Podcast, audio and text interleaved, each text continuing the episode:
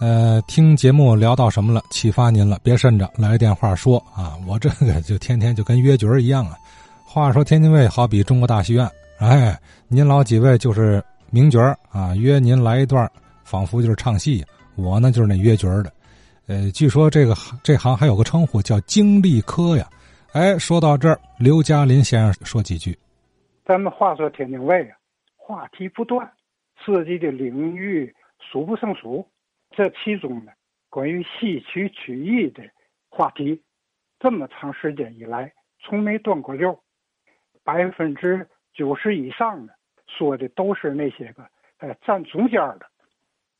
其实呢，一台戏除了站中间的那几位主演以外，站旁边的，甚至于底包打旗儿的呃乐队，还有后台的那些工作人员，没有他们的幕后的工作，这台戏光靠几个呃主要演员演不下来。咱今天就说说这些个名不见经传这样的人物，我就是引个头啊，给大伙儿点启发，咱们大家一块儿来回顾回顾这些个幕后的英雄。要在天津要问看好戏、看名角上哪看去？从三六年开始上中国，那没错。当年从一建这个中国大戏院，出了一位。梨园界的一对奇人是谁呢？就是李华亭先生。李华亭呢，湖北武昌人，一八八八年生的。李老前辈年轻时候曾在家乡啊，呃，洋行里头学过徒，干洋事油的，就善于社会交际。天津人就叫见面熟，又好交际，又讲义气，人缘特别好，社会交往面也特别宽。后来呢，他就辞去洋行的工作，来到咱天津卫了。开始的时候呢，在北洋戏院呢、春和戏院呢，画布景，就是现在的这个舞美。呃，由于这个人聪明好学，不久就对这个戏曲界呢就小有名气了。一九三六年，中国大戏院落成了。从一开始，创建人和这个首任的经理孟少臣先生。慧眼识珠，就盯上这个李华亭了，把李华亭聘请来对中国大学经理科呃任职。嘛叫经理科呢？按现在说就叫业务部门。他的工作就是要角，另外请来他给排戏码。这个演一期半个月是一个月，哪天演哪个戏，哪天演哪个戏，这出戏需要花脸，哪位角来。需要老生哪位角来，他都给安排。中国大戏院一直是红红火火，好戏连台，名角不断。就因为有了一位李华亭先生做经理工作，可能有人不是特别清楚这个行业的，可能会说：“啊，不就是请吗？呃，请谁谁不来啊？到上这挣钱来，可不是那么简单的了。凡是大角。”一般都有点脾气，哎，我不愿意去，我就不去。你给我多少包银，我看不上，我不伺候。但是当年咱们天津有句俗话：“李华亭要角，叫谁谁来。”为嘛他就能够做到这一点呢？打个比方，我这个现在到月底了，原来马先生在这演出，一出院，马先生就走了，上别处演出去了。我要叫谁吧？请梅大师吧，梅先生您上我们这儿，马先生月底就走，月初啊，您上我们这儿演一期，演两期，是演半个月，是一个月。梅先生就说：“我给北京订好了，上这个长安是哪哈？我是去不了。那别的，您呢还得替我这儿来，辞了他上我这儿来。”梅先生就把北京原来定好的不去了，上中国大戏院来。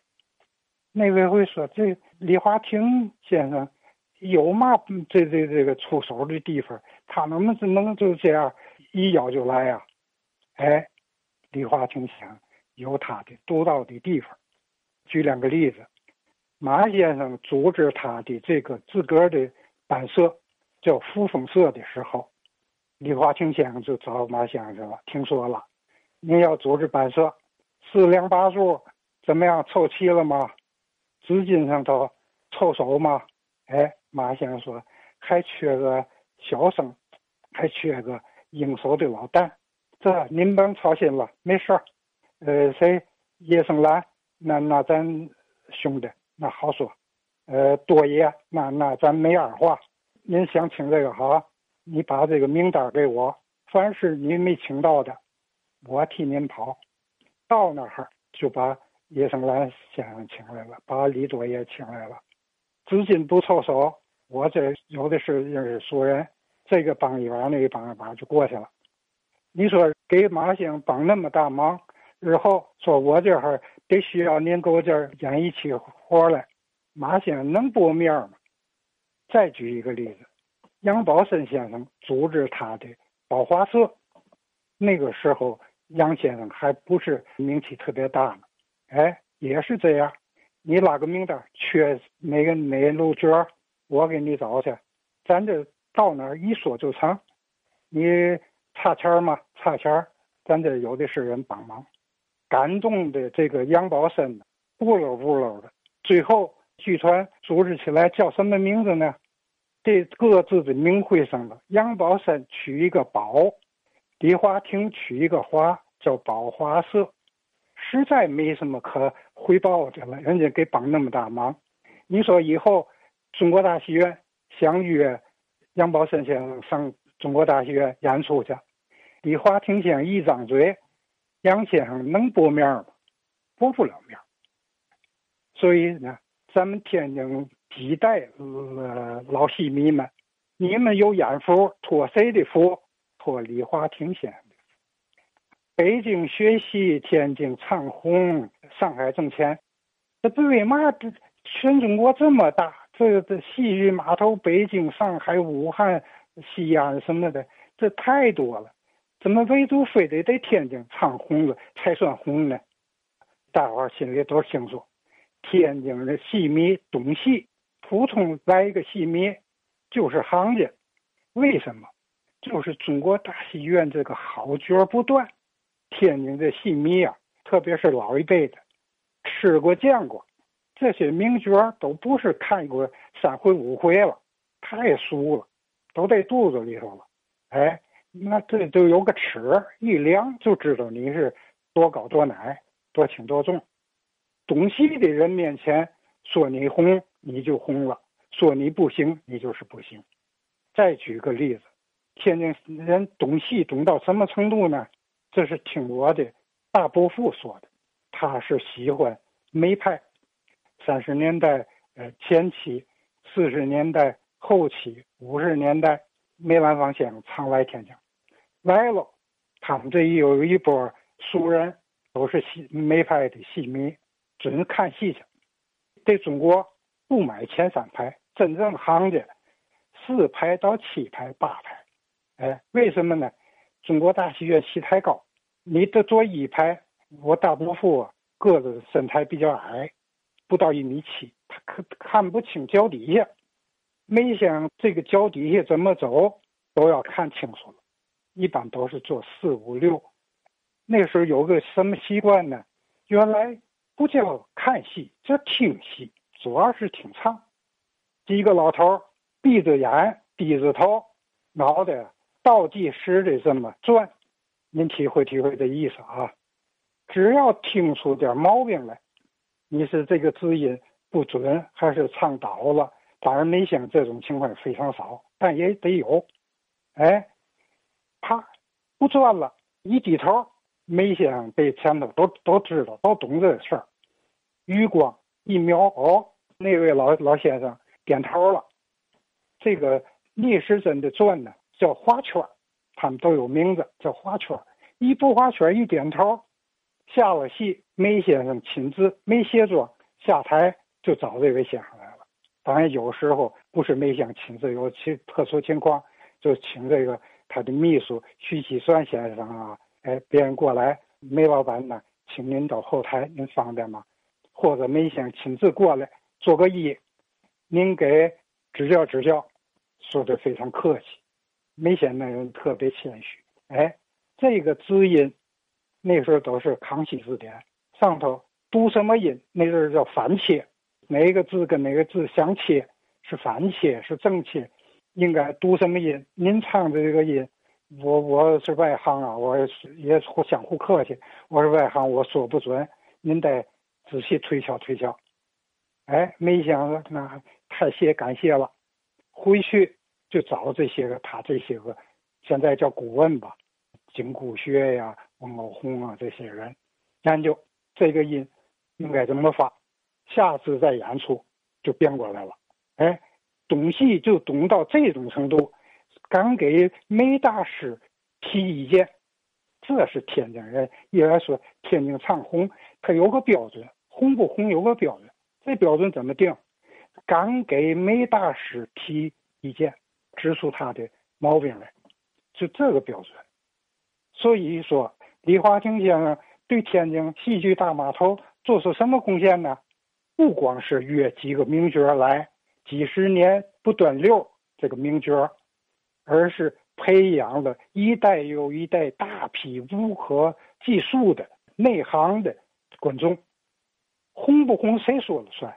观众说了算。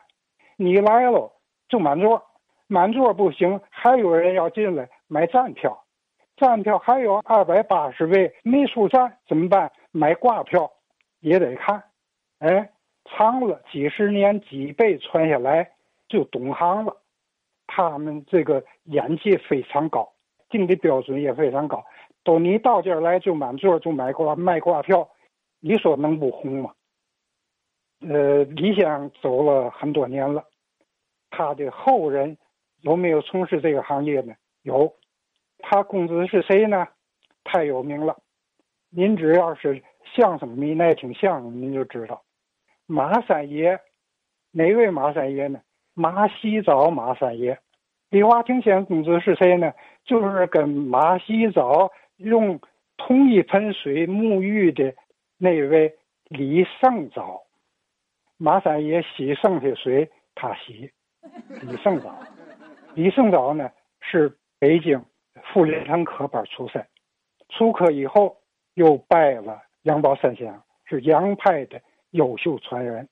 再补充一句，马连良先生的专用琴师，呃，李木良先生，大伙都知道，李木良先生对于马派的成熟都做出了突出的贡献。马派好听不好听？好听，他的很多这个新腔新调都是李木良先生作曲。李木良先生怎么就到了马连良身边呢？